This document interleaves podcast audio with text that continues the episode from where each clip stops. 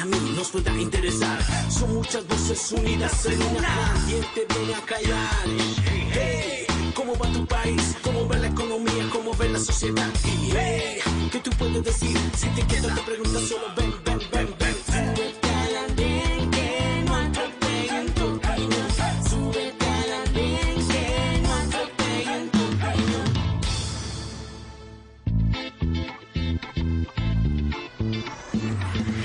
Bienvenidos, feliz noche, ya estamos subidos en el andén de Blue Radio como ustedes lo escuchaban para que no atropellen la opinión. Los saludamos a todos los que se suman a esta emisión del andén a través de las frecuencias de Blue Radio, a través de bluradio.com y los domingos a través del Facebook Live de Blue Radio Colombia. Hoy los saludamos para hablar de un tema que ha venido creciendo paralelo, han pasado los días de la cuarentena y, es, y son las denuncias sobre abusos policiales en Colombia.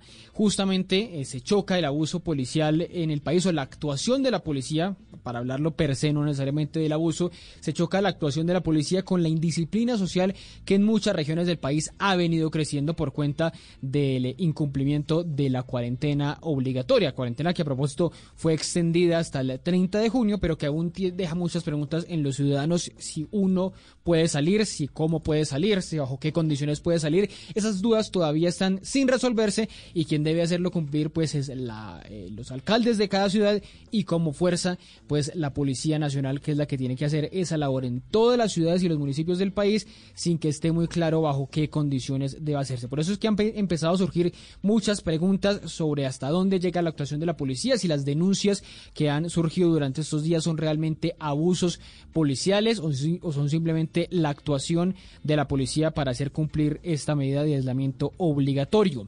Decía esta semana el exministro de Salud, el, rector de la Universidad de los Andes, Alejandro Gaviria, textualmente, con una imagen del Departamento de Atlántico donde extendieron la cuarentena, decía casi sobra decirlo, pero toca insistir en lo obvio. Esta no es una forma eficaz de controlar un virus. La pandemia se combate con la gente, no en contra de la gente. Y aparecía ahí una imagen en Barranquilla de 20 policías en una sola cuadra, todos armados y en motos, supuestamente para hacer cumplir la cuarentena. Y casos hemos visto durante todos estos días. El eh, caso casi uno de los emblemáticos de la semana pasada de don Néstor Vélez, el vendedor de un carrito de dulces al que agredió la policía. El caso de doña María Muñoz en estos días. Justamente el otro caso de... eh, la eh, antropóloga Catalina Ceballos, que también con su hija denunció un supuesto abuso de la policía. En todos estos casos, en estos tres, hubo encuentro posteriormente, por lo menos aquí en Bogotá, con el general Oscar Gómez, con quien se, eh, con quien habló cada uno de estos, estas víctimas de abuso, de, de abuso policial, para pedirle disculpas por lo, por la actuación quizá excesiva de la policía. De eso vamos a hablar esta noche, si la cuarentena ha vuelto autoritaria a la policía. Esa es la pregunta que queremos hacerles a todos ustedes a través de numeral El Anden Blue, para que nos acompañen en Facebook, en las redes sociales, en las, en arroba Blue Radio Co, y también para que nos acompañen eh, a través de bluradio.com. Empiezo saludando a quien nos acompaña esta noche, empiezo saludando a Carlos Flores. Carlos, ¿qué más? ¿Cómo va todo? Bien, eh, Ricardo, un saludo a Mateo, a Cata y por supuesto a todos los oyentes que se suben hoy en el andén. Bueno, justamente saludo a Cata, Catalina Suárez. ¿Cómo va todo? ¿Qué tal va la cuarentena? Bueno, Ricardo, muchísimas gracias. Feliz de estar hoy otra vez acá en el andén. Un saludo muy especial a Carlos, a Mateo y a todas las personas que se están conectando. Pues la cuarentena dura, dura y, y siendo de, de pronto de los pocos ciudadanos afortunados que aún podemos seguir trabajando desde casa.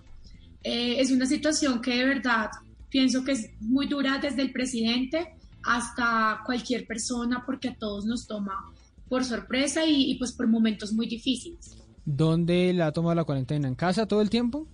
Todo el tiempo, sí. Ok, bueno. Y saludo a Mateo. Entonces, Mateo Córdoba, que no está en casa, lo, lo cogió la cuarentena por fuera de la casa y bueno, se tuvo que quedar porque no hay, no hay transporte en playa, no hay transporte eh, ni intermunicipal, ni vuelos, no hay nada. Mateo, ¿qué más? ¿Qué tal va todo? Bien, Ricardo, muchas gracias por la invitación. Un saludo a Cata, a Carlos, eh, un gusto saludarles. Y bien, pues como usted decía, lejos de casa, afortunadamente en, en buenas condiciones, en buena salud, la familia está bien en Bogotá y preocupado fundamentalmente por la gente más humilde que la está pasando muy mal. Entonces, ¿Dónde, pues por dónde, ahora bien. ¿Dónde está Mateo? ¿En qué lugar? Estoy entre Santa Marta y La Guajira, como a media hora, eh, una, como una distancia aquí distante de ambos sitios. ¿Y a usted qué tal le da con el calor? Porque el calor me imagino impresionante, o, se, la, se, la, ha gozado. Sí, no, pues imagínese, aquí, aquí afortunadamente estoy frente a la brisa del mar y eso baja la temperatura muchísimo, pero 200 metros más hacia adentro el calor es infernal. Bueno, el Samario Carlos debe estar con mucha envidia, mucha envidia de que usted sí, estar allá.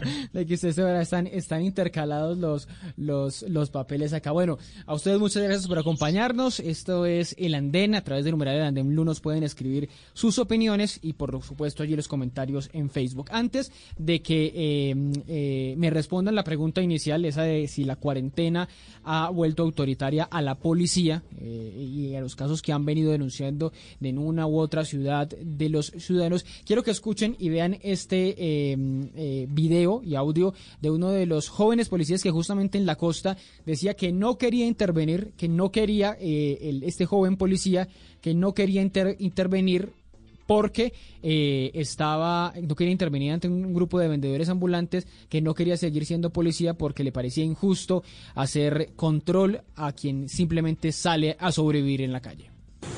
Estamos aquí en un control. Que el señor que vaya, el que vaya, está vendiendo sus bolis. Y la vuelta es mandarlos a todos para su casa. Pero ¿saben qué? Por eso no quiero ser policía, porque no me da el corazón para decirle, señor, váyase para la casa, sabiendo con toda la necesidad que estamos viviendo aquí en este país. El señor sale a vender sus bolis y yo decirle que se vaya para su casa, yo por eso no quiero ser policía. Por eso mismo, porque la verdad se me, se me aguan los ojos, como ¿Cómo multan a esa gente que vende mangos o a esa gente que vende empanadas, bolis? Está bien, estamos en una cuarentena y que todos estamos en salud, ¿sí me entendés? Pero no, no quiero ser policía, es por eso. Porque no me dio para decirle váyase para la casa. Uno no sabe la necesidad que tiene, sabiendo él que no hay gente en el país. bueno, no hay gente en este pueblo, ustedes pueden ver que no hay casi nadie, vea, y aún así sale a vender bolis. Marica, de verdad me parte el corazón eso. Entonces, no es que yo, yo no obedezca las órdenes ni nada, sino que no me da, no me da para decirle a la gente, váyase para su casa. Pues a mí no me da, no me da. Marica, yo decirle a ese señor, váyase para su casa, que se le dañen esos bolis. Él me, llegó a mí, ni siquiera yo le iba a decir nada, él me llegó y me dijo que si ya, si ya se tenía, si ya se tenía, se tenía que entrar. No tuve el coraje de, decirle, vaya, éntrese, vaya, éntrese. No, no. Yo le dije, ¿sabe qué, jefe? Siga vendiendo bolis. Yo como le voy a decir que se vaya, vaya y se entre. Qué pesar. Y por eso no quiero ser policía, por eso mismo, porque yo sé que yo, yo voy a ser muy bueno con la gente.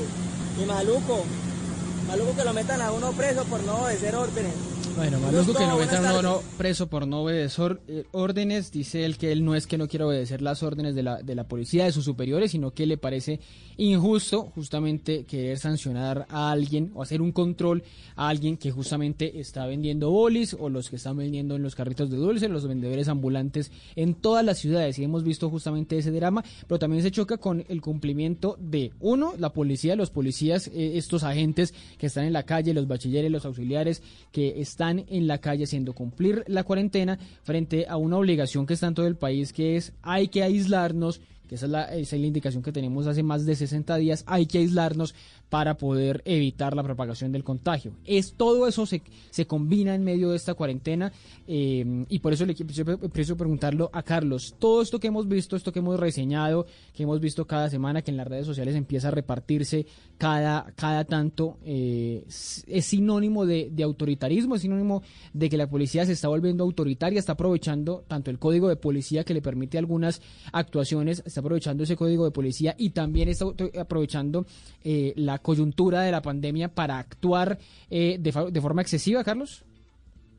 No, yo estoy seguro que no. La policía siempre ha actuado y hoy en pandemia sigue actuando de manera institucional y con respeto a la ley, pero por supuesto, así como lo hubo en el pasado y hoy lo sigue habiendo, siempre hay unas manzanas podridas o algunos casos excepcionales que cometen errores y que sí abusan de su autoridad.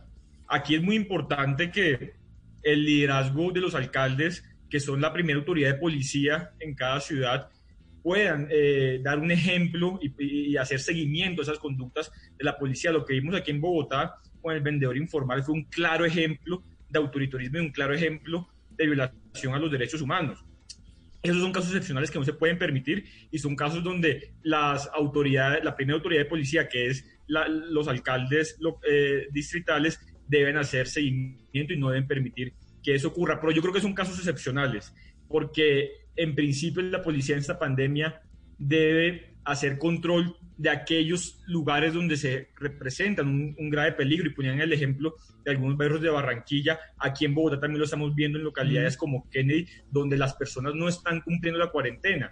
Y el argumento no puede ser es que el presidente de la República abrió, los sectores, porque es que la apertura de sectores se ha hecho en la, para, para garantizar el ingreso básico de las personas que puedan sobrevivir, pero no para que se recupere la vida social. Y lo que vemos en localidades como Kennedy, en algunos sectores de Suba y en otras localidades aquí en Bogotá, es que las personas están saliendo en familia a hacer compras, están saliendo a reunirse en las tiendas, a tomar cerveza, y eso es lo que no se puede permitir, y ahí es donde la policía debe entrar a actuar. Yo, por ejemplo, que durante, desde que inició la pandemia he tenido que salir todos los días a trabajar de manera presencial.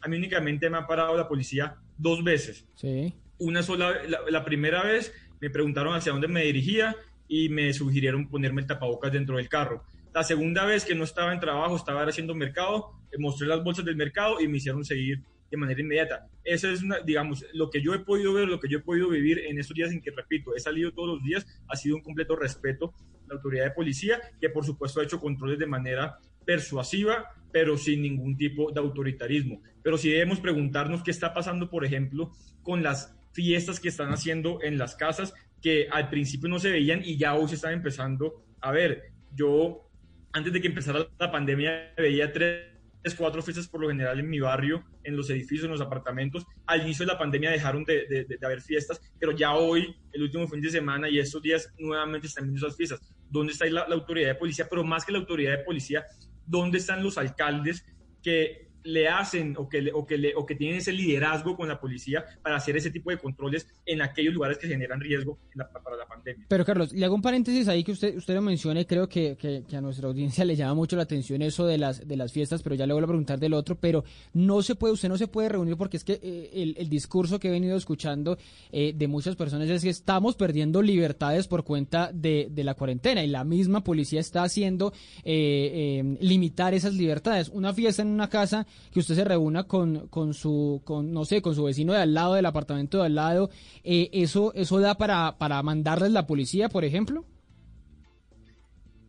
Yo creo que no. Es decir, mm. hay unas normas en el código de policía que sí, se aplicaban desde antes de la pandemia, que es una hora, y es que si pues tienen unos decibeles a, ciertas horas, pues ahí puede entrar la policía. Pero si está dentro de las normas que existen de, antes, de, antes de la pandemia, es decir, del código de policía, y si está con los vecinos no puede. Lo que sí no se puede es yo invitar a mis amigos para que vengan desde otros sitios a hacer una fiesta en mi casa, porque mm. eso es vía social y el mensaje de la presidencia y el presidente de la República siempre ha sido recuperar vía productiva para poder garantizar eh, los ingresos básicos de los colombianos, pero no recuperar la vida social. La vida social debe seguir en casa. Claro, y usted no puede estar circulando de un lugar a otro de la ciudad para, para terminar yendo a otra, a otra fiesta. Pero le iba a preguntar, era, era que usted menciona los alcaldes y, los, y el presidente ese discurso que ambos están llevando, eh, el presidente eh, eh, todos los días y los alcaldes en sus diferentes intervenciones en sus ciudades diciendo hay que quedarse encerrados en la casa, no hay que salir a esto, no hay que salir a otro, metiendo milimétricamente en qué momento usted se puede mover, en qué momento usted puede hacer una cosa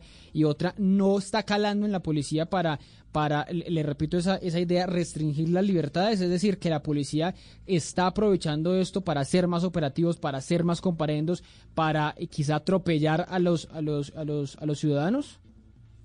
Bueno, la restricción de las libertades sí la está viendo, la está viendo desde el primer día, pero eso es algo que está pasando no en Colombia, sino en todo el planeta. En todo el planeta tuvimos cada, cada, cada individuo que aceptar eh, reducir esas libertades para que el Estado pueda tener mayor control sobre la, sobre la población en una, en una crisis que nunca antes habíamos vivido. Entonces, sí hay limitación de libertades, pero es una limitación de libertades por supuesto, fundamentada y que está pasando en todo el planeta.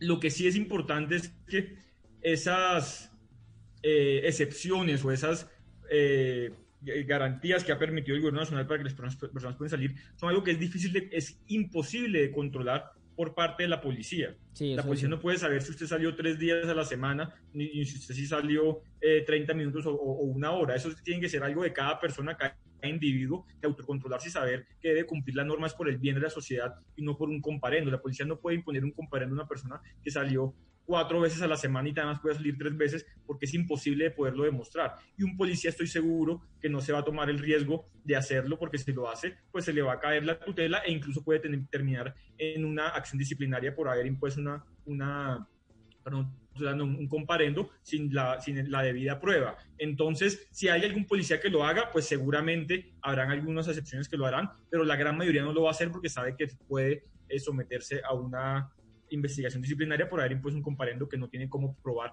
la razón de ser. Eso tiene que ser algo de cada quien, pero lo que sí es importante es que la policía esté en la calle haciendo operativos de disuasión, de persuasión eh, de la, de la ciudadanía y adicionalmente que en aquellos sitios donde está haciendo fiestas, reuniones públicas, reuniones grandes, ahí sí tiene que intervenir e intervenir si es, si es necesario, incluso con la fuerza cuando sea necesario. Sí. Bueno, esa, esa, es la pregunta de cómo interviene, cómo, si es con fuerza, si no es con fuerza, si la policía eh, es vista más como una fuerza amiga o como alguien amigo cercano a los ciudadanos que está para servir o es vista alguien eh, que llega a reprimir o a, abusar en estas circunstancias. Lo vimos en las marchas eh, que hemos visto continuamente en el país, pero obviamente en medio de esta coyuntura también lo estamos viendo. Que, quizá que, esa pregunta también quede para, para quienes nos, están oyendo, cómo perciben el papel de la policía en estos momentos, si es como, una, como un amigo, como un aliado en estos momentos para ayudar, por ejemplo, lo que decía ahorita Carlos eh, de la recomendación, oiga, use el tapabocas de esta manera, úselo dentro del carro, o si lo ve como alguien eh, que lo va a ir a, joder la vida, por ponerlo en términos coloquiales, si le va a ir a molestarlo justamente porque está en la calle, porque sacó al perro por uno u otro motivo. Sigo con Mateo preguntándole lo mismo, bueno, lo, inicial y ya me, ya me responde también esta pregunta de si,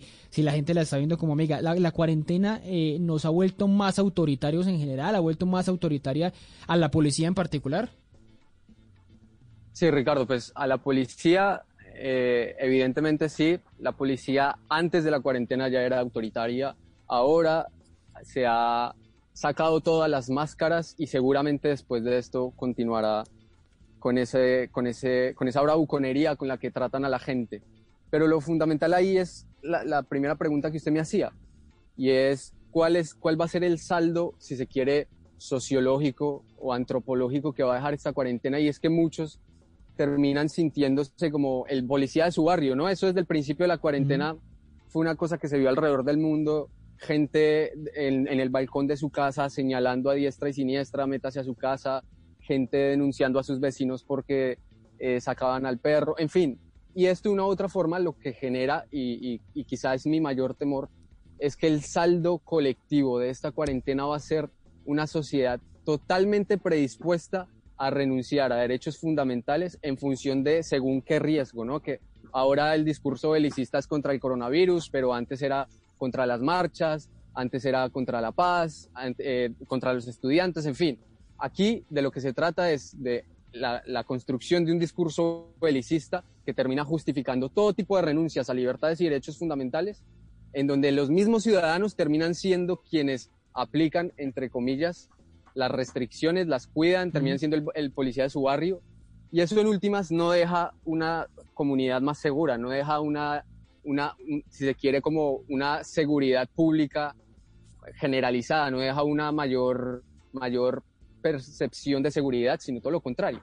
Todo el mundo está es pendiente de quién está violando la cuarentena, quién está pensando en verse con su familia, quién está metiendo gente a su casa. Y eso estaría bien si fuera una medida de cuidado, pero lo que vemos es todo lo contrario. Como le decía, una predisposición colectiva que cada vez se hace más fuerte para renunciar a todo tipo de derechos en función de según qué riesgo, que en este caso es el virus. Pero, pero eh, y ya, ya que usted menciona el virus, eh, le, pregunto eso, ¿no hay un cuidado o no hay un objetivo superior en medio de todo esto? Que el vecino lo sapee a usted o que la policía llegue de un momento a otro o que lo pare en la calle. ¿No hay un interés superior que es cuidarlo? ¿No hay un interés de decirle, oiga, queremos que usted no esté en la calle para usted cuidarse también, pero usted no ir a afectar a los otros? Porque estamos viendo que estamos ante una pandemia, pues por algo es una pandemia eh, altísimamente frente a un virus virus altísimamente contagioso. Todo eso no es bajo un fin superior que es el, el cuidado de la salud. Yo le entiendo a usted cuando cuestiona lo de las marchas, cuando cuestiona lo de las fiestas y demás, pero, pero aquí no estamos descuidando la salud sobre todas las cosas. Sí, el tema ahí es que a veces hay una frase que, que a mí no me gustaba mucho usar, pero que en este caso puede ser pertinente y es el fin no justifica los medios. Es decir, eh, todos tenemos que cuidarnos, por supuesto. Es un virus que está viviendo con particular saña, si se quiere, las clases populares de, los países más afectados y por ende, evidentemente, las medidas de restricción que han tomado los gobiernos tienen que, digamos, encajarse con medidas de autocuidado, con comunidades organizadas, pero eso es muy distinto a esta predisposición que se está viendo en comunidades, en barrios. En últimas, es a jugar al, al policía de tu barrio, pero no es un policía para el cuidado de la gente, es una, la policía para, como usted decía, la represión de la gente, la represión de todo tipo de derechos. Que si eso es asumible en el marco de un, de un fin superior, yo creo que no. Todo tipo de cuidado, todo tipo de restricciones mm. consensuadas, todo tipo de, si se quiere, eh, marcos excepcionales, tanto institucionales como comunitarios, para evitar el contagio y las muertes, por supuesto que es deseable.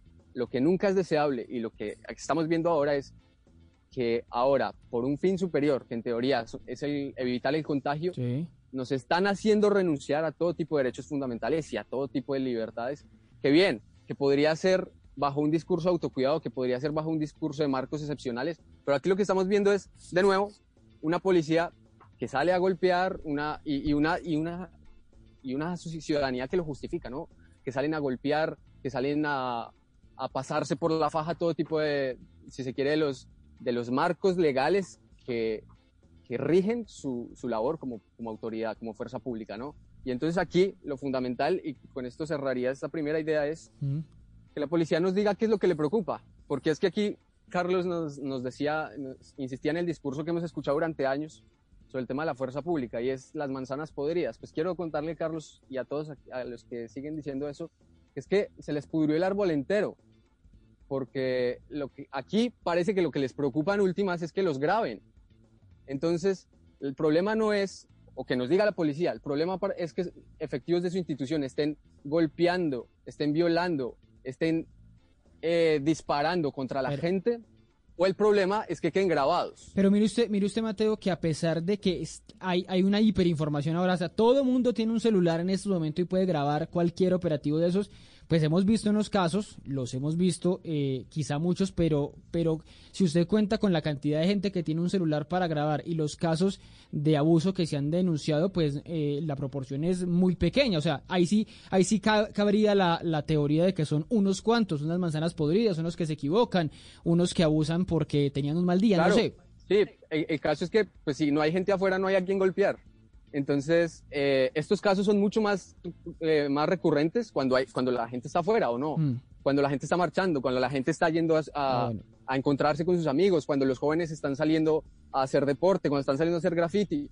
Casi que a diario estábamos viendo esos casos. En, la, en el caso, en, en, el, en la jornada de las marchas, cada dos días había un caso, y no un caso, varios casos de violaciones de derechos humanos por parte de la fuerza pública. Claro, si no hay gente o hay menos gente en la calle, pues por supuesto pareciera que son pocos casos, que son manzanas podridas, pero aquí el tema fundamental es que cada vez son más los casos que quedan grabados y parece que son los únicos casos donde a veces, y solo a veces, la fuerza pública sale a pedir excusas. Pero el problema es que sus efectivos estén saliendo a violar derechos humanos o que estén, los estén grabando. Porque es el mismo caso que hoy está en Estados Unidos, que si quiere más adelante lo, sí, lo tocamos. claro, exactamente, que es un, buen, es un buen ejemplo y ha habido en estos días comparativos en Colombia si tenemos la misma fuerza, si, el, si Colombia, la policía actúa igual, pero claro que hay unas diferencias ahí muy grandes cuando hablamos de, de racismo, cuando que es lo que es principalmente el tema en, en, Estados Unidos. Sigo con Cata, Catalina Suárez, para preguntarle, eh, bueno, la pregunta inicial, pero seguramente aquí ha escuchado muchos argumentos, tanto de Carlos como de Mateo para, para que, le vayamos a Mateo. Así que le contesto.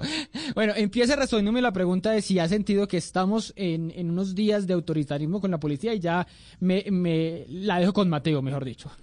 Bueno, eh, yo creo que como todo, digamos que realmente lo que se ha visto es que estamos en medio de algo que ni en este país ni en ninguno se sabía cómo controlar. O sea, esto no es acá que es porque somos Colombia, no, en ningún país. Nuestros policías están teniendo también que empezar a entender la situación que está sucediendo y en ese sentido eh, que también había, hay mucho pánico, yo siento que todos los días viendo tanta información, pues el, pánico crece y ellos em, al ver como tanta confusión entre lo que dicen los mandatarios, pues terminan yo creo que sin, sin saber cómo hacia qué lado, eh, qué puedo hacer, qué no puedo hacer. Mire solamente este ejemplo. Dicen, nadie puede salir y después eh, la alcaldesa sale por la séptima con su equipo de comunicaciones para que le hagan un video en el que ella, que de verdad yo digo parecen en un reality porque todos los días sacan un video mostrándonos algo y eh, salen a, entregarle tapabocas a los vendedores y, ya, a lo que voy es a esto. Entonces, Son personas acompañándola. sí, y entonces el policía que dice, ¿cómo así? Me dicen que controle que la gente salga, mm. pero sale la alcaldesa de Bogotá sin decirle nada a la gente y simplemente entregando tapabocas. Eso es lo que hacen. Cualquiera se confunde. Ahora, el tema del autoritarismo, pues es que siempre van a haber, eh, yo creo que en cualquier institución, abusos de, de ciertas personas a mí me, resulta muy extraño el caso que pasó en estos días del el policía que le dijo a una señora que no podía llevar a la niña a su hija de la mano. Sí, el, de la, que les mencionaba la, la antropóloga Catalina Ceballos, creo que era antropóloga. Exacto. Entonces, ahí, como ciudadana, yo digo, ¿a qué estamos jugando? Pues de verdad que la inseguridad de la ciudad ha aumentado un montón.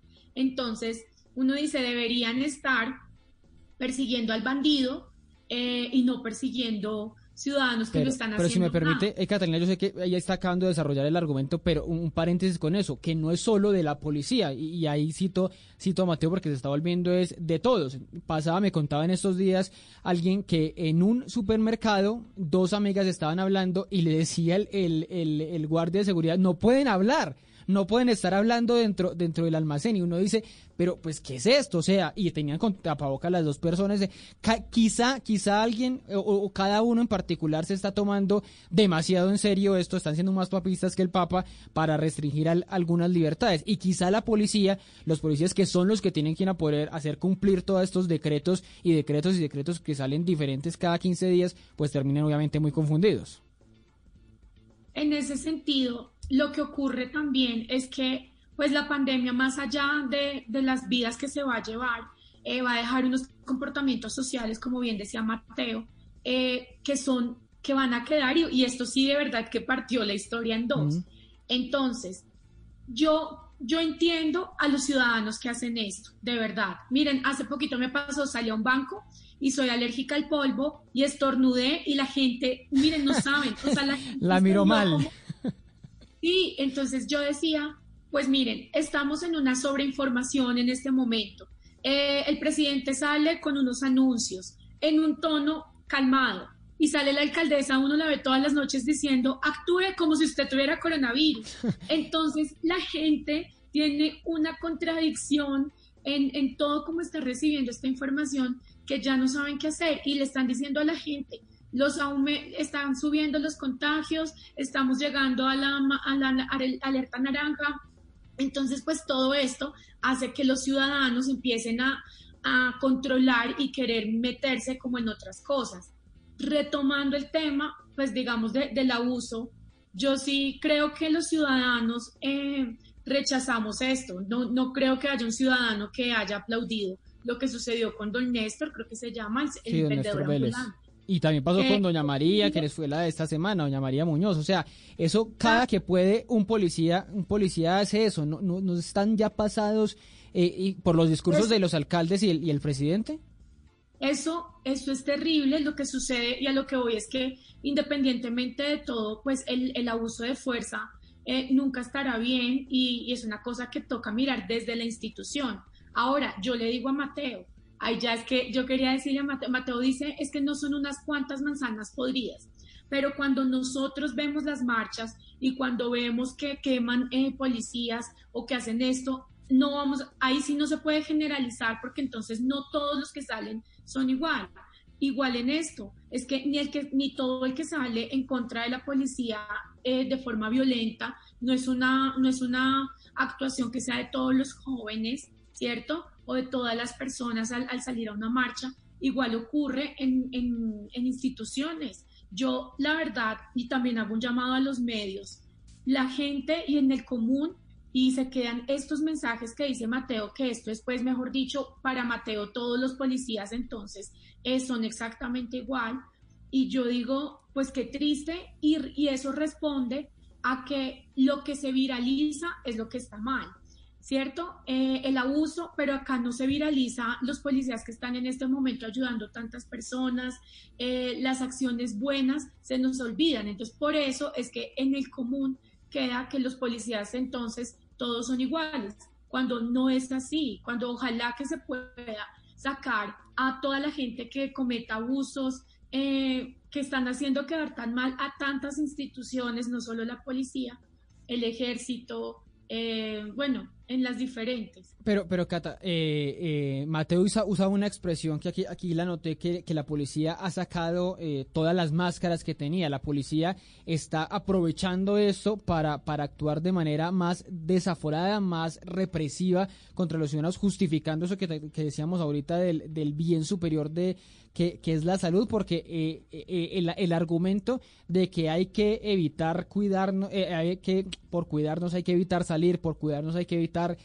reunirnos, por cuidar hay que ceder un poquito de libertad, como también contaba Carlos, que ha ocurrido en todos los países del mundo, eso no es caldo de cultivo perfecto para que la policía actúe y, y tenga licencia para hacerlo. Lo que pasa es que, pues primero, todo esto responde a lo que los diferentes gobernantes en, cada lugar pues deciden. Mm. Entonces la policía es como un vehículo en medio de, pues, del ciudadano y del gobierno y de todo lo que está pasando. Yo creo que no solo la policía, yo creo que todos nos hemos vuelto un poco em, como controladores de otros y como que tenemos tanto miedo que cada que vemos algo o cada que vemos que las cifras suben, pues eh, acudimos a los entes de control como la policía o nosotros mismos, pues si uno ve una cosa que no está bien, eh, pues a mí me ha pasado, por ejemplo, que... ¿Usted ha llamado a la policía? ¿Usted ya ha reportado a sus vecinos desjuiciados? No, porque es que al final, pues que embarrada, pero pues acá ya empieza a ser una responsabilidad propia. Sí, eso también se dice. Yo intento, pues lo que me compete a mí y a mi familia me meto, si no, pues la que le va a pasar algo no es a mí. Pero Sí, me pasa en la calle, el otro día vi una señora con su niña, salieron a mercar y ninguna con tapabocas. Entonces me pareció como un poco y sentí ganas de decirle como, señora, por favor, pero luego uno dice como, bueno, no me compete. Entonces como que creo que así mismo como nos está pasando como ciudadanos, pues le pasa a la policía. Pero insisto, estos casos eh, y esto que se ve hoy en día, pues primero el afán de los celulares, eso ayuda a multiplicar cualquier cosa en las redes pero no quiero que el mensaje que quede hoy es que todos en la policía son así, porque es que lo que no se ve es que la policía en estos momentos está haciendo muchísimas cosas, está ayudando a muchas personas en la comunidad. Pero, pero ¿por, qué, por qué, por ejemplo, eh, le pregunto también a Carlos eh, lo siguiente, ¿por qué eh, un policía, eh, bueno, o uno, o dos, o cinco, los que sean, ¿por qué ellos terminan actuando así? O sea, ¿qué los lleva a a generar esa respuesta contra los ciudadanos. O sea, ellos por, por naturaleza propia, o sea, eh, el, eh, me voy a poner el nombre, el patrullero Ricardo González es así porque él es así, porque quiere ser así, porque es su personalidad, su forma de vida, o porque hay una doctrina, una formación, algo dentro de la policía que lo lleva a responder así. Es lo mismo que hemos debatido muchas veces sobre el SMAT. ¿Por qué el SMAT actúa de esa forma? ¿Eso, eso tiene alguna razón de ser eh, personal o institucional? Yo, yo digamos que arrancaría diciendo que la verdad, las dos cosas, o sea, acá para nadie es un secreto, muchas veces se han filtrado algunos entrenamientos de pronto de personas del ejército, donde ciertos generales, les, desde el lenguaje es una cosa que psicológicamente va, va generando algo. Ahora, el que es buena persona, Ricardo, créame que es buena persona y el que respeta al otro lo va a respetar siendo policía o siendo la profesión que sea. Yo creo que eso va como en doble vía. Sí tiene que ver porque es una formación muy estricta donde les enseñan pues que que aparte de servir al ciudadano, pues también ayudan a controlar y son una autoridad. Y el tema de la autoridad a algunos se les pasa y algunos pues cometen algún pues abusos. Carlos, sobre eso mismo, ya que, ya que eh, eh, haciendo mención también a su, a su expresión que es la que se utiliza mucho en estos casos de las manzanas podridas y que tiene justificación, yo no entiendo en, el, en, el, en la proporción. Yo, yo se lo decía también ahora a Mateo, el, el 1%, el 5%, el 10% de la institución recurre a esto, pero no es algo quizá generalizado. Pero cuando ese porcentaje actúa de esa manera, lo hace porque la institución lo lleva a eso. No, yo primero creo que debemos diferenciar muy bien y creo que en eso Mateo de pronto comete un, error en confundir el uso legítimo de la fuerza con el abuso de la fuerza. Y es claro que hay casos de abuso de la fuerza y yo no he visto al primer líder, al primer gobernante o al primer ciudadano aplaudir el abuso de la fuerza. No lo he visto. Pero lo que sí debemos eh, respetar es el uso legítimo de la fuerza cuando alguna persona está incumpliendo la norma y la ley. Entonces eso, eso es importante. Hay otra cosa importante y yo creo, por, eh, por, por qué creo yo que es la pregunta, en qué momento pasan del uso legítimo de la fuerza al abuso de la fuerza y es por desconocimiento. Por desconocimiento que en parte puede ser permeado por lo que usted dice, que es que están dentro de una institución ah. eh, donde pues la educación es un, eh, no sé, fuerte, por decirlo de alguna manera, pero por esa razón nuestra constitución y la concepción de la fuerza pública está eh, creada para que la autoridad de la fuerza pública sea un civil. Entonces, por eso es que el ministro de Defensa es un civil, el presidente de la República es un civil, y en las ciudades el alcalde es la, primera, autoridad, de policía. Entonces, por esa razón, las autoridades civiles están por encima de la autoridad de policía para ponerle ese control a la fuerza. Y en este sentido, yo repito, es muy importante que las autoridades, las alcaldes, los alcaldes de las ciudades puedan instruir a la policía y puedan darle todas las herramientas y todo el conocimiento necesario para que no pasen esa línea del uso de la fuerza legítima al uso eh, al, abuso de la fuerza.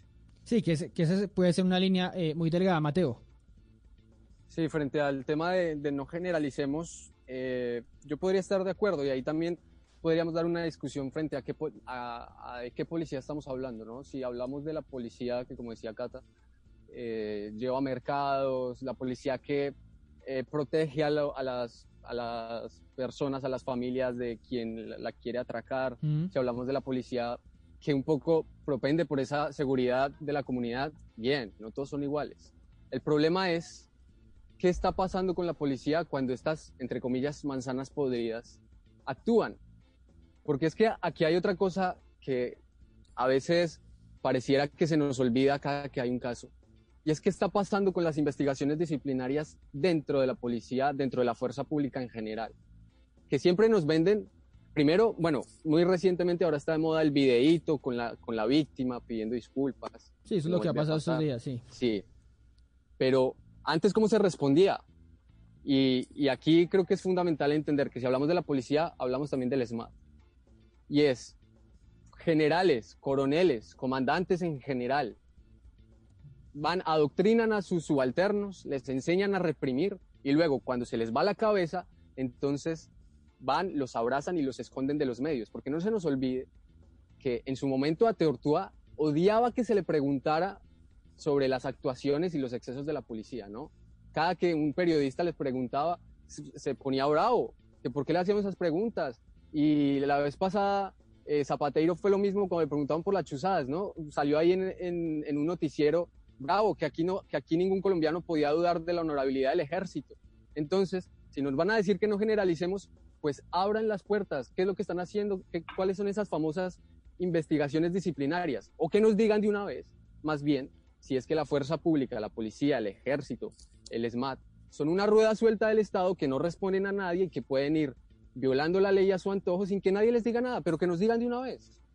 Pero, pero ¿por qué, por qué lo hizo? Porque investigaciones ha habido. Quizá usted habla de, sanciones como tal, porque, porque cada, digamos, cuando usted menciona el episodio de las chuzadas hace unas semanas, hablaron de que descabezaron una cantidad de coroneles e incluso generales, eh, eh, o sea, las cabezas de, de, por ejemplo, de inteligencia. En el caso de la policía ha pasado algo similar, aunque yo no he visto que haya caído nunca un, un comandante, un capitán de, ah, del, y SMAT. y aquí hay un problema, y aquí hay un problema, Ricardo, y es que eh, bueno, podrá haber uno, dos casos, cinco casos, diez casos en donde lo sacan de la institución, pero ¿por qué, por ejemplo, se, insiste tanto en, que las violaciones flagrantes a derechos humanos de la policía sean tratadas a puerta cerrada por una justicia penal militar que generalmente pues es como el, el, el ratón cuidando el queso. Pero, pero usted cree, por ejemplo, usted mencionaba, por ejemplo, las autoridades, ¿usted cree que la alcaldesa de Bogotá, eh, y le pongo e, ese caso particular para hablar de los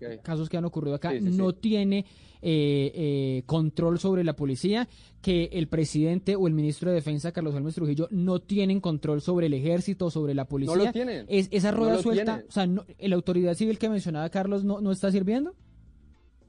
No está sirviendo y seguramente querrán servir. Yo, yo parto de la buena fe tanto con Claudia López como con Iván Duque. Yo creo que ellos quieren servir, yo creo que ellos quieren tener una fuerza pública que esté al servicio de la gente. El problema es cómo responde la fuerza pública. Si la, si la fuerza pública está chuzando a gente del gobierno, si la, si la fuerza pública lo que hace es tratar de lesbiana tal por cual a la alcaldesa, entonces ahí lo fundamental es que bueno, las autoridades podrán tener toda la buena voluntad y caso para que la fuerza pública actúe en el marco de la ley. Pero la fuerza pública está respondiendo o que nos digan de una vez, y vuelvo y repito, que nos digan de una vez que son una institución del Estado que no responde ni siquiera a las leyes que rigen al Estado, que es una rueda suelta, que no le responden a nadie, y así vamos sabiendo cómo son las cosas. Usted, Carlos, ¿usted cree, usted cree eso? Que porque aquí vienen dos, dos frases que, que se vuelven eh, repetidas cuando, cuando eh, surgen estos debates, lo de las manzanas podridas y lo de las ruedas sueltas. ¿Usted cree que esas, que esas autoridades de policía, y quizá ya aquí Mateo incluyó lo del ejército, están como, como ruedas sueltas actuando en esta coyuntura, pero también en otras? No, yo creo que, a ver, son casos excepcionales que no existen desde ahora, sino que han mm. existido siempre. Siempre ha habido esos casos. Entonces ya no son excepcionales. No, excepcionales me refiero porque no son generalidad, no son la mayoría de los, de los miembros de la policía o de la fuerza pública. Son muy pocos casos los que cometen algún error y yo insisto en que es por falta de conocimiento de la norma. Además de señales contradictorias que se han, se han venido dando por parte de algunos gobernantes. Por supuesto que la policía también se confunde y no saben cómo aplicar la ley muchas veces. Pero ahí está, y porque hablaba Mateo de la fuerza, de, de, que, de que, no funcionaba la, eh, la justicia penal militar, ahí está la justicia ordinaria con, eh, investigando y condenando a cientos de miles de policías y miembros de la fuerza pública. De hecho, muchos de esos injustamente. Algunos ¿Y por qué tu partido se molesta tanto cuando la mayoría injustamente. Entonces, lo que es importante decir es que aquí las puertas están abiertas. Aquí no hay que pedir que las puertas se abran, porque aquí las puertas están abiertas desde hace mucho tiempo. Cuando la justicia penal militar le abrió la puerta a la justicia ordinaria para que investigara aquellos casos que no tienen que ver con el servicio. Y, que el Centro Democrático quería cerrar. Pero, pero, pero esa justicia penal militar sí, sí funciona realmente, Carlos, o lo que usted está planteando es que ahí está la justicia ordinaria también para, para, para ayudar cuando, cuando, cuando hay impunidad en la penal militar. No, claro que, claro, por supuesto que funciona, y ahí están las cifras de los condenados. Ahí están las cifras de los condenados, pero además no solamente se eh, la puerta está tan abierta que, que, ha, que, ha, permitido que investigue la justicia ordinaria, sino también incluso la JEP está eh, abriendo, investigando e indagando todo dentro de la fuerzas militares. Entonces decir que las fuerzas están cerradas es, algo bastante falso, porque aquí no puede haber institución más investigada que la fuerza pública. Le digo que hay más investigaciones contra miembros de la fuerza pública que contra delincuentes de las FARC. Pero cuando pues hablamos... Qué miedo. ¿Qué miedo qué? Pues que sea la, la institución más investigada, eso no es motivo de ningún orgullo, creo yo no, yo no estoy diciendo que sea un orgullo, yo no estoy diciendo como orgullo, estoy diciendo porque hay una, ha habido también una persecución excesiva contra la fuerza pública por parte de incluso eh, eh, organismos sociales de izquierda en este país. Y eso ha hecho que la justicia haga su investigue, por supuesto. Incluso también ha habido muchos errores en donde han investigado y condenado a militares injustamente, y eso hay que decirlo y eso no se nos puede olvidar. Pero cuando, cuando ocurre estos casos de los policías, ¿usted cree que abusa? Por ejemplo, eh, el, señor Néstor, el señor Néstor Vélez, que para volver al caso de la policía y lo que ocurrió en las ciudades, dijo, eh, yo no quiero que a esos policías los suspendan. Ellos quizá cometieron un error porque son personas, porque son humanos.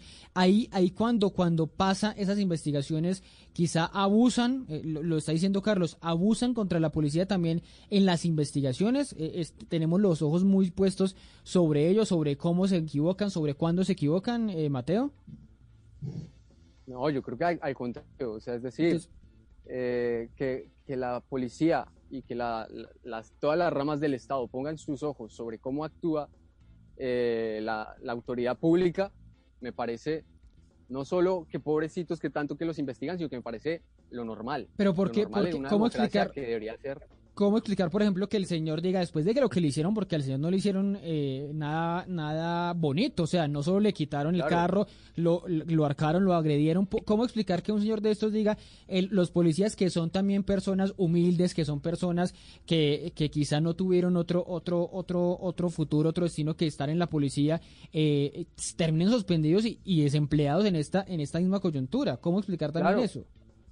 Claro, ahí lo fundamental yo diría que son dos cosas. Por un lado, tener claro en qué despachos de, la, de las cúpulas, de las diferentes cúpulas que hay en la, en la autoridad pública, en la fuerza pública, en qué despachos se están educando a, los efectivos de esa forma. Mm. Porque ahí está el problema de raíz.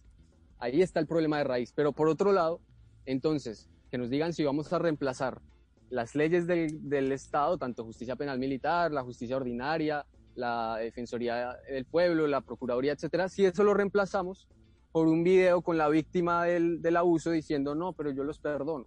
Si, si reemplazamos lo uno por lo otro, claro, a mí me parece un acto de profunda nobleza de don Néstor y además incluso entiendo, esas personas, eh, esos policías que se la pasan en la calle, pues generalmente son la cadena más débil del eslabón, el eslabón más débil de la cadena, perdón. Sí. Y ahí lo fundamental es, entender que si bien hay algunos a los que se les va la olla, se les va la cabeza, lo fundamental es que la policía no puede pasar a depender entonces de muestras de nobleza de la ciudadanía para que nadie nos investigue y no tengamos que sacar a ningún, a ningún efectivo en esta institución. Eso al margen, eso al margen de las respuestas generalmente muy nobles que tiene la ciudadanía frente a la fuerza pública.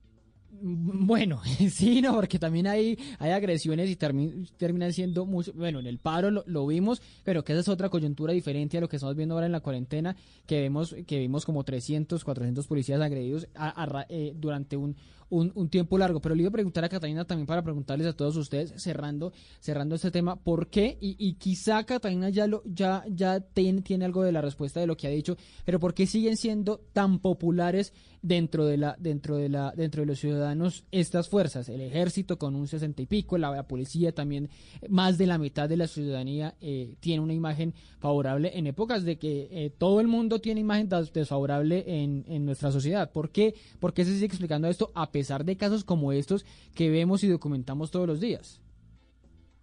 Porque ahí está, porque los buenos son más y porque son más las acciones que el ciudadano siente em, positivas, ¿sí?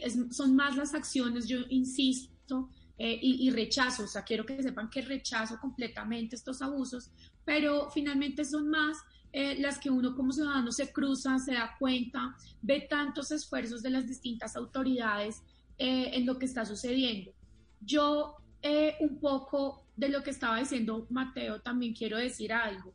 Lo que hizo don Néstor, pues yo veía eso y yo decía, increíble. ¿Lo de que lo de, lo de que pidió que no lo suspendieran? Sí, yo decía, increíble, porque yo me pintaba la escena con mi abuelito. y yo decía, mire, se me sale mi apellido completo porque me enloquezco y me importa tres lo que me pase, pero no me importaría. Así hubiera pasado y no hubiera sido mi abuelo, me meto. Entonces, como que son unas cosas, em, es la nobleza y también es esa subordinación que muchas veces nos han enseñado, ¿sí? Entonces, eh, a la gente, yo quiero decir esto y es que me causó mucha curiosidad que vimos en redes sociales que entonces fueron a la casa de don Néstor de, la Secretaría de Gobierno de Bogotá, hacer un video eh, para redes un abrazo muy lindo. Averigüé y no le, no le habían llevado el carrito de su mercancía, que es lo que necesitaba. Y yo pero decía, después creo que se lo dieron. Pero después, o sea, ese día que fueron a hacer todos los shows que hicieron, no fue así. Entonces, yo sí quiero decir que así como vemos esa humillación y esa como cosa que se aguantan muchos ciudadanos, también me recordó cuando uno ve en las marchas que le escupen a las personas en el SMAP, que les empiezan a gritar a personas que están ahí y que todavía de pronto no han entrado eh, en el, ni en el conflicto ni en nada, unas cosas horribles.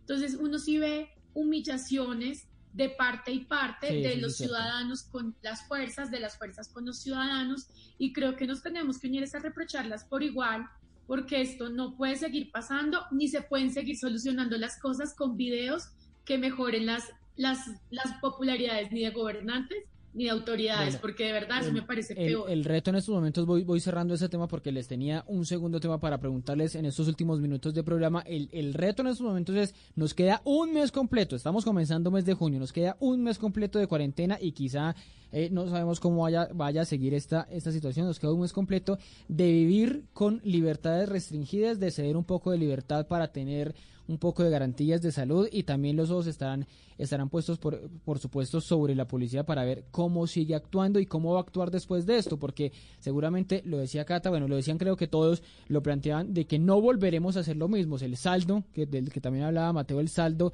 de esta, de esta coyuntura eh, va a seguir siendo o va a terminar siendo eh, eh, mucho más complejo esto. ¿Me, iban a decir algo más de, de esto, Carlos? De la, de la, de la... una cosa súper chiquitica, perdón. Ah, y es que quiero decir una cosa y es que últimamente cuando pasan estas cosas, uno lo primero que ve es un video muy rápido que salga para medios y para redes sociales.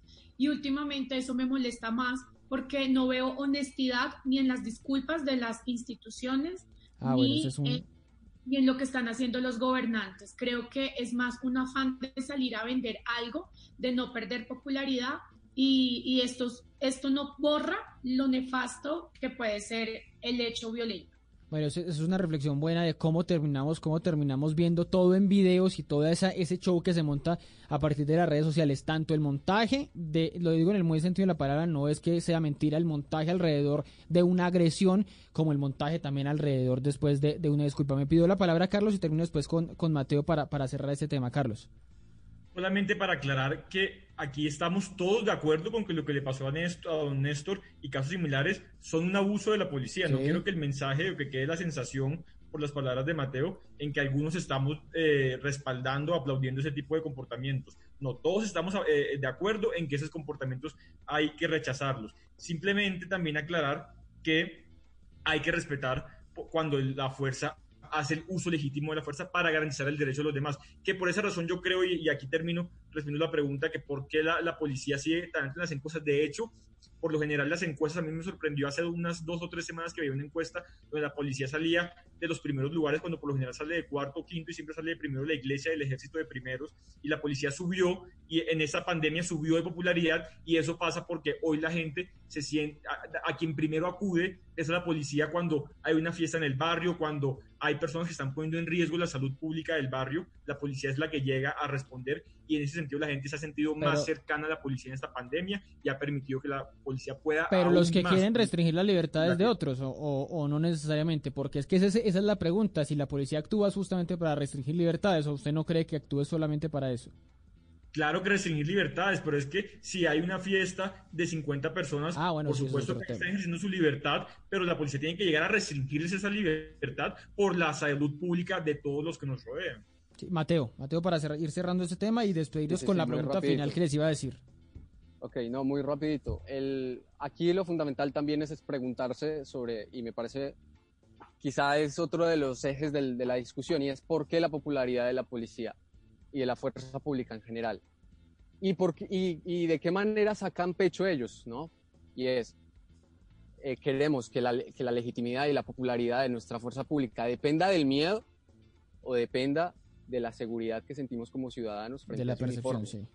Porque en este momento, quiero decirlo, en este momento la fuerza pública y será, será seguramente de las más populares. En este país mucha gente ha sido popular aún cometiendo los peores crímenes. pero lo fundamental, lo fundamental aquí también es entender que la fuerza pública en este momento, y lo digo de una forma muy categórica, es también una de las la fuerza pública es una de las peores cloacas que tiene este país, de corrupción, uniformes manchados de sangre hasta el tope, chuzando a la gente, y que tiene, por un lado, a la policía y a la, y a la fuerza pública en el pico de la popularidad, porque la gente tiene miedo, pero por otro lado también a la gente más humilde pensando cómo protegerse de, se supone, las fuerzas del orden. Gente que, gente humilde, jóvenes, mujeres, personas trans, que salen a la calle y no hay peor pesadilla que la de encontrarse con un policía. Entonces eso también hay que preguntárselo. ¿De qué depende esa popularidad? Y si No, pero decir- queremos más bien que la Ricardo, policía pero venda miedo, que la popularidad que la policía de la venda fuerza miedo. pública es gracias a la- al miedo que tiene la gente si es burlarse de la inteligencia de los colombianos. Es una falta de respeto con la inteligencia de los colombianos decir que es que tienen un buen concepto de la fuerza pública porque le tienen miedo. No, hombre. no. burlarse de la inteligencia, burlarse de la inteligencia de los colombianos es seguir diciendo que todo es excepcional, que son unas manzanas podridas, que aquí nada ha pasado, que es la, la institución No, más porque la honorable gente del país. siente el La- la beneficio de que más honorable del La país. gente agradece, la gente no es desagradecida, Mateo. Al la gente no es desagradecida, la gente agradece, el colombiano es noble y agradece lo que la policía y la Sí, fuerza claro. pública Lo- hacen por ellos. Pero No, Mateo, lo ¿por qué- agradece. qué Lo tiene, agradeces cómo, Lo pero cómo se tú porque relaciona? a ti te paran para saludar. La mayoría de los, colo- los colombianos, la mayoría los documentos. Pero- pero- Mateo, ¿cómo- cómo se que no relaciona? tú, la paran para golpearla. Pero cómo se relaciona miedo con popularidad? No, no entiendo, no entiendo por qué la gente Bueno, hay una frase, hay una frase muy famosa Sí. y es: nos venden miedo para después eh, sembrarnos seguridad, entre comillas. Ah, bueno, eso, eso lo dijeron claro. mucho en, en la época de Exactamente, entonces, paro, pues sí. en un momento, en un momento en donde principalmente la gente cree que todo, todo a su alrededor es un riesgo, pues por supuesto que ese uniforme Bueno, que voy- se supone es la fuerza del orden es No. lo más popular, es lo que necesitamos. Pero aquí Cata- lo fundamental, es que Catalina, para cerrar. La gente más humilde le tiene miedo a ese uniforme. Pero mire, acá nos, acá, ahí sí como dice Mateo, nos están vendiendo otra cosa. Acá dicen, los partidos, ya sabemos que estamos hablando, es de nos, el centro democrático, entonces nos vendió seguridad para asustarnos. No, no es así. Es que la gente que estaba en el monte matando era otra. Es que ¿por qué nos quieren cambiar acá el discurso? Es que uno sale a la calle y sí están atracando. A mí me atracaron hace 15 días mi computador. No es que se inventaron el miedo para que todo cambie, no, es que existe el miedo y para eso están nuestros hombres, que la Pero- gente está pero- aquí, pero- por eso la y el cariño que les Pero justamente, no, estoy diciendo, no, no, no, no, no digo igual, no sé, o no sé si Mateo lo dice igual, que gracias a ese miedo es que la, la, la fuerza pública eh, goza de esa popularidad, pues porque actúa, Re- realmente es porque actúa Pero- frente a, a enfrentar Pues- esos miedos. Pues sí puede ser, pero quiero que quede claro, es que el miedo no se lo inventa ni un gobernante, ni un líder político, el miedo es una cosa que los bandidos. por realidades de, de bandidos, como dice Carlos, que nos están, nos tienen azotados. Es que la gente no está res- respetando ni en pandemia, que uno de verdad sale, yo, yo tengo a media cuadra un supermercado, me toca salir en taxi porque están robando a la gente y le atracan las No, eso bolsas. sí ya es el drama. Obvio que tengo Sí. miedo y no porque me lo diga un presidente. Bueno, me voy, me voy, Sí, despido- me despido, bueno, me despido de ese tema. ¿Qué, qué iba a decir? No, no, no, que entonces, porque, y porque hay otras personas también, muchas en el país, que le tienen miedo a la fuerza pública. Ah, no, por un claro, discurso, claro, porque pero es- también hay es- pero es realidades legítimo, ¿no? También es legítimo tenerle miedo a la, a la fuerza pública, como es también legítimo tenerle respeto y tenerle aprecio y tenerle eh, o seguramente consideración por algo que hayan hecho justamente con uno. Pero me voy, me voy despidiendo, les decía, eh, ¿qué, qué, qué es ese jugo, Catalina? Ay, es un poquito que yo me hago de zanahoria con naranja y con mucho jengibre porque me estoy cuidando porque Ah, yo sí, sí, estoy súper sí. con todo. Sí dicen que el jengibre está ayudando mucho a eso. Sí, es que ya, casero para el coronavirus. ¿Qué Total. tal? Vaya, vaya patente lo que qué tal que le sirva más que la que la cloroquina y, y hidroxicloroquina de, de Trump. Me voy, me voy con una pausita pequeña para hablarles justamente a ustedes de esa última pregunta que les quería hacer, si tienen instalado Coronap y si confían en Coronap para entregarle sus datos para que eh, eh, sepan usted dónde está y si ha tenido contagio, contacto con contagiados. Ya estamos en el andén de Blue Radio. Siempre te hemos alentado a viajar, pero esta vez te pedimos que te quedes en casa, porque no necesitas tomar un tren, subirte a un avión o agarrar carretera. Solo tienes que retar tu creatividad y aprender a viajar desde la comodidad de tu sofá. Travesía Blue continuará contándote historias que se desarrollan o que han tenido lugar en diferentes partes del mundo, porque aunque las alas estén guardadas y los caminos se hayan cerrado, la aventura debe continuar. Travesía Blue, este sábado desde las 3 de la tarde, por Blue Radio Radio y. La nueva alternativa. Cuando creíamos que teníamos todas las respuestas, de pronto cambiaron todas las preguntas. Mario Benedetti. Blue Radio. La nueva alternativa. Bueno, seguimos subidos en el andén de Blue Radio para que no atropellen la opinión y por eso les iba a decir que me despido con, una última, con una última pregunta para todos ustedes. ¿Tienen descargado Coronap? Ha habido un debate gigantesco en todo el mundo sobre el uso de estas aplicaciones que lo que terminan haciendo o lo que pretenden a, a mediano plazo es rastrear usted dónde ha estado y si ha tenido contacto con algún contagiado justamente para avisarle a usted, para protegerlo, pero hay otra vez nuevamente hay una discusión sobre si es ceder un derecho, no estamos hablando ahorita del derecho a la libertad, aquí es el derecho, ceder, ceder un poquito el derecho a la intimidad para eh, ganar un poco de derecho eh, o de información. Lo decía el alcalde de Medellín esta eh, la semana pasada. En medio de todo esto nace un nuevo derecho, el derecho de saber que estuve con alguien contagiado. Eso permite la integración de Cronap con Medellín Me Cuida, que es la aplicación como se llama ya. Podremos alertar y hacer prueba a alguien que tuvo contacto con un contagiado. Carlos, ¿tiene descargada la aplicación y, y confía en la aplicación? Aquí rápidamente una pregunta para todos. Sí la tengo y claro que confío porque además no te pregunta ni tus gustos políticos, ni religiosos, ni nada de eso, sino simplemente los datos muy básicos y cómo te sientes de salud. Ese, ese de tener datos, así sea eh, el número telefónico, la dirección, dónde está, dónde no está, no puede ser utilizado después como un arma de doble filo por quien quede con esa información, sea quien sea, sea el gobierno, sea este gobierno, sea el Estado, sea quien quede con esa información pues específicamente Coronap tiene unas cláusulas de confidencialidad que aclaran que esta información es únicamente utilizada para fines de salud en medio de la pandemia, no ni siquiera para cualquier tipo de información de salud, sino únicamente salud en tema de pandemia COVID-19. Entiendo. Cata, Catalina, ¿tiene descargada la, la, aplicación? Sí, sí, la tengo descargada. Es una cosa que uno entrega en la calle cuando uno le pregunta en cualquier lado la, la, la, tengo descargada, no me, no me da para nada miedo con mis datos, porque lo que decía Carlos, no le pregunta a uno nada fuera de, lo normal y en ningún lado hay una segregación social o nada de que marque las inclinaciones hacia absolutamente nada de uno como ciudadano. Ah, bueno, esa, esa es la pregunta, si, si, le pregunta algo más que, que no esté relacionado con la, con, la, con la pandemia. ¿Y Mateo, Mateo la tiene? No, Ricardo, no la tengo, no me interesa y igual mis datos ya los tienen, entonces no hace falta que, que vayan por la aplicación, pero, pero, pero no, no, no, no la tengo, no, no la conozco, eh, digamos que ahí no podría opinar mucho al respecto, pero sí sé que, que en este país ya poco a poco se hacen más expertos en cualquier tipo de artimañas cibernéticas para que aparentemente no te preguntan nada, pero que tú estás cediendo un montón de derechos sin, que, sin necesidad que te pregunten. Entonces, claro, el derecho a saber si estuviste con alguien contagiado, pues es una, una perspectiva. La otra perspectiva es eh, a, qué derechos estoy renunciando para saber si estuve o no con una persona. Entonces, no, no la tengo, no me interesa, pero pues creo que estoy en un sitio seguro por ahora como para poder prescindir de ella. Mateo, eh, Carlos, me, me pedía la palabra para cerrar. No, Ricardo, sí, es que es muy importante la aplicación Corona App o llámese Medellín Me Cuido, como se llame, porque eso lo que se ha detectado es que en países como Corea del Norte, países como China, fue casi que determinante en la contención del virus. Poder hacerle rastreo y aislamiento. Corea del Sur. En Corea del Sur, perdón, en Corea del Sur. Porque en Corea del Norte eh, sí ni siquiera debe haber.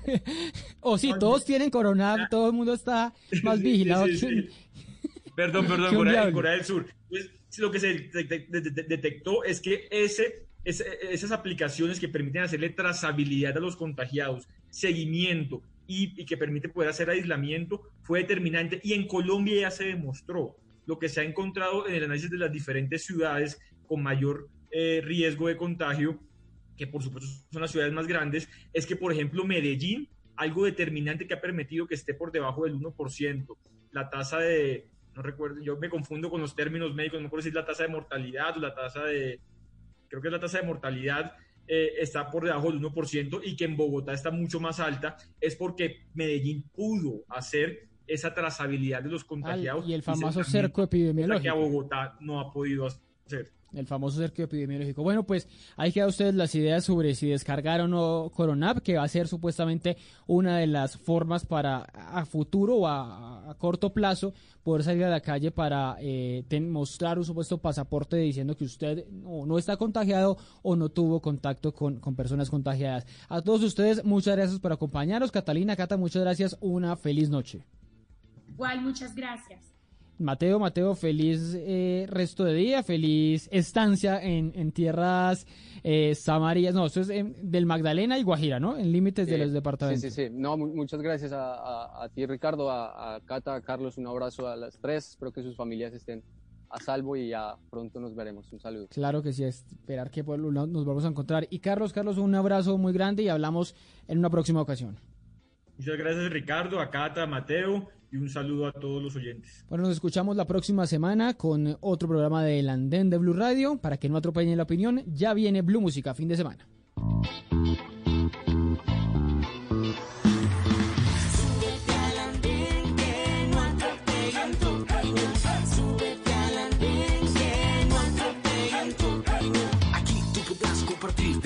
Que a mí nos pueda interesar. Son muchas voces unidas en una. ¿Quién te viene a callar?